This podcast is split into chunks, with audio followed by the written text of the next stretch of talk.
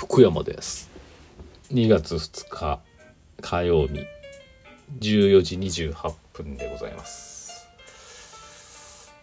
あーもうねちょっと体がバキバキですね。なんかちょっと前になんだっけなあの椅子買ったって言ったじゃないですか。こうなんか膝で支えるようなこうなんて言ったらいいのかな。なんだっけバランスチェアでしたっけ？うん。これはしばらく使ってみて分かったことがですね。合わない。合わない。合わないんですよね。合わないことはないんですけどね。ほとんど私背中がすごい猫背だし姿勢が悪いんですけど今まで使ってた普通のまあ椅子に比べたらこの足の付け根のところがこうキュッて90度曲がってこう血管が止められるようなねああいう痛さは緩和されたんでそれは非常に良かったんですけどね。このなんかすねが痛かったりとかですね。なんかまあ多分私の姿勢に合う椅子は多分ないと思うんで。でしかもなんかこうデスクワークでずっと座ってるしなんならこう iPad に絵を描いたりするんでまた背中が丸まったりね。なんかもうむちゃくちゃになっちゃうんでね。まあこういう仕事してる限りでね多分ダメなんでしょうね。はい。そんな感じですよ。体が痛いです。でまあ先週の日曜日にですねまあ激しくあの、まあ、息子の習い事の手伝いで激しく動いたらですねふくらはぎじゃないな太ももの裏をピーンってなってミートグッバイですねこれ。痛いんですよね。走れない今。歩けるんですけどね我慢して走ったりもすることはできるんですけどもなんかいよいよもうおっさんだなって感じになりました。ちょっと走急に力入れて走るとダメですね。一気に。いやーまあいいですけどね。またちょっと寒いからね。体がこう、うん、ずっとこう何ていうんですかね。肩に力が入っちゃうというか縮こまった感じで過ごしてるんでね。そういうのもいけないですよね。早くあったかくなってほしいなと思ってます。今日多少はあったかいのかな。風が強いですけどね。太陽は出てるんでね。まああれなんですけど。まあ早く春が来てほしいですけどね。というわけでじゃあお便りいきますか。まずくにくに。先生こんばんは。昨日の晩ご飯はけいちゃん細江さんで通販した薬膳けいちゃんを食べました。おあよく最近見ます。美味しそうそうだね。ところで石尾家では食事中の会話ってどんな感じですか？我が家はあまりないかも。外食の時も食べることに向き合っているので、コロナでなくともあまり会話してないような。夫婦仲が冷めているというよりは、食べるものが冷めないうちに食べたいみたいな感じです。うまいこと言ってますね。先生は石子さんと2人で食事する時、家族揃って食事する時、どんな会話してますか？とのことです。会話っすか？まあ晩ご飯とかは割とみんな揃って今は食べてますんでね。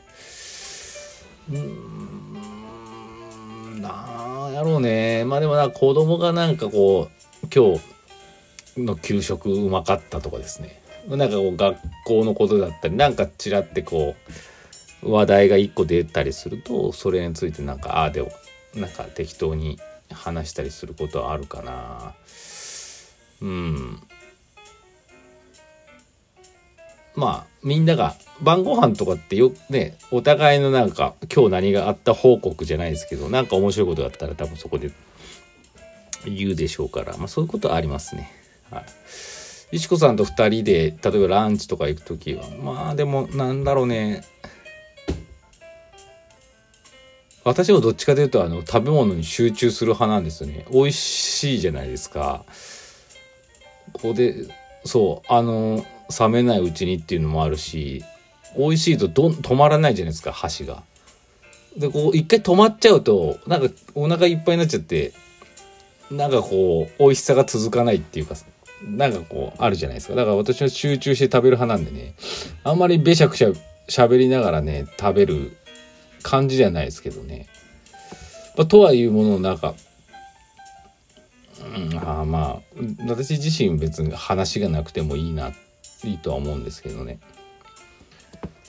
別にあの食べる時じゃなくても一緒にいる時間は割とあるんでね。そういうところで話せばいいだけなんでそんな感じですかね。どんな会話だからまあおのおのがね今だからみんなバラバラなことしてますからなんかあったことを報告したり聞いたりそんな感じでしょうか。はい普通でしたね。あでもまあご飯食事中はね、まあ、コロナはうんぬんありますけどまあ食事に集中するっていうのがいいかもしれないですね。これうまいとかこれうまいとかそういうのでいいんじゃないですか。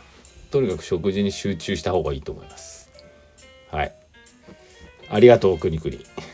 次あのレディオトークの方にお便り来てますんで。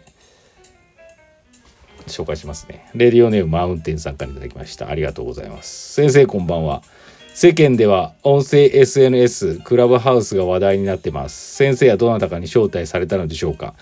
もしも始めてたのであればその感想やクラブハウスでやってみたいことがあればお聞かせください。ありがとうございます。マウンテンさん。そうそうこれを話すのを忘れてましたね。先週末あたりぐらいから日本でもこの音声 SNS クラブハウスというアプリが話題になっておりましてあの、どういうものかっていうと何て言ったらいいんだろうな。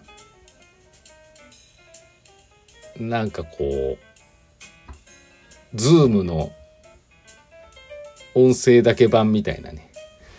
なんか部屋が誰か作ってそこにまあ誰でも入れて誰かが喋ってると。でそれをずっとこう聞くことができると。私聞いてますっていうのは分かるんですけどね。アイコンが出てくるんで。ずっと聞いてると。で例えばそこに喋りたくなってその会話に入りたくなったらこうボタンを押すと入れるんですその入れるかどうかはそのまあなんだろうお部屋を作った管理人さんの許可がいるんですあこの人が今手入りたいって言ってるけどどうしようかなって。OK って言ったら入れるし入れないとあの部屋から退出されるんじゃなくて多分その聞くだけ、うん、っていう感じで。まあそういうねちょっとよくはいまいちつかめないあの SNS なんですけど私もあの J さんにですねお誘いいただきまして先週末ぐらいに入りました。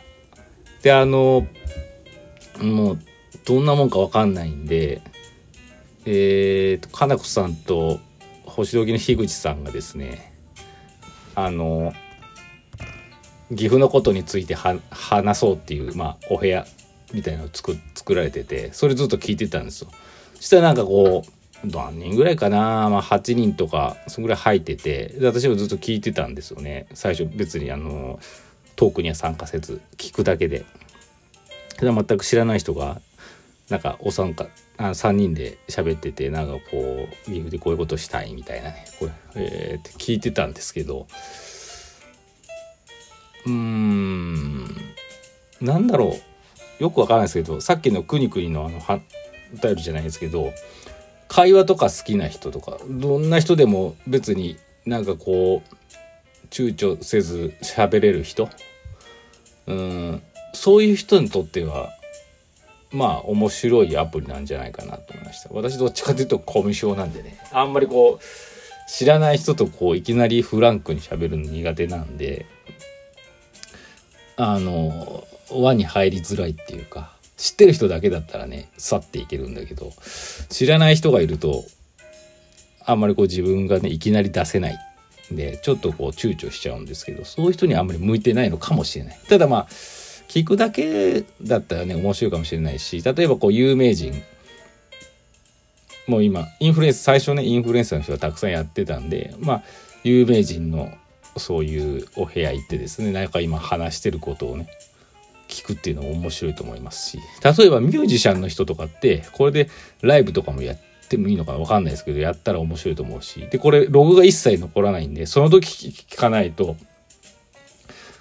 もう内容がわからないってアーカイブ残らないってそこがまた面白いとこなんじゃないかなと思います。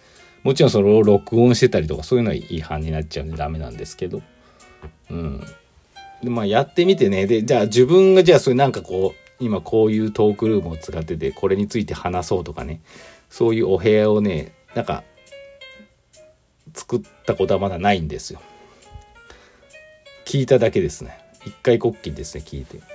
ちょっとまだよくわかんないなって。でまあ例えばこういうねラジオみたいな使い方もできると思うんですし使ってる人も多分いると思うんですよね。今日のね例えば何時から20分お話ししますっつって。皆さん聞くだけオンリーでとか言って。そうしといて例えば仲のいい人ゲストみたいな扱いでその2人でトークするっていうことも可能ですし、まあ、そういうの面白いかなと思ったんだけどそういうの別にレディオトークの方がねいいですしねなんでかっていうとやっぱりこう今その可処分時間奪い合い、えー戦国時代じゃないですか。何かとにかくこうみんなの暇な時間をですねいろんなメディアが奪い合ってる時にその今しか聞けないってやつは、まあ、ライブ感あっていいんですけどすごい取られちゃうんですよね。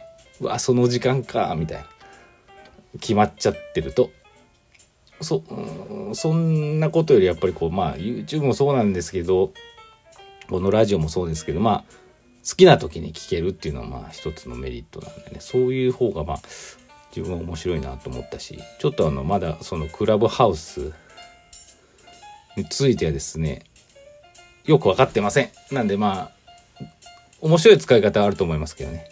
なんかこう軽い仕事で使った方が面白いんじゃないかなと思います。その暮らし委員会の会議とか。なんかよくわからないですけどね。そんな感じです。マウンテンさんありがとうございました。それではまた明日。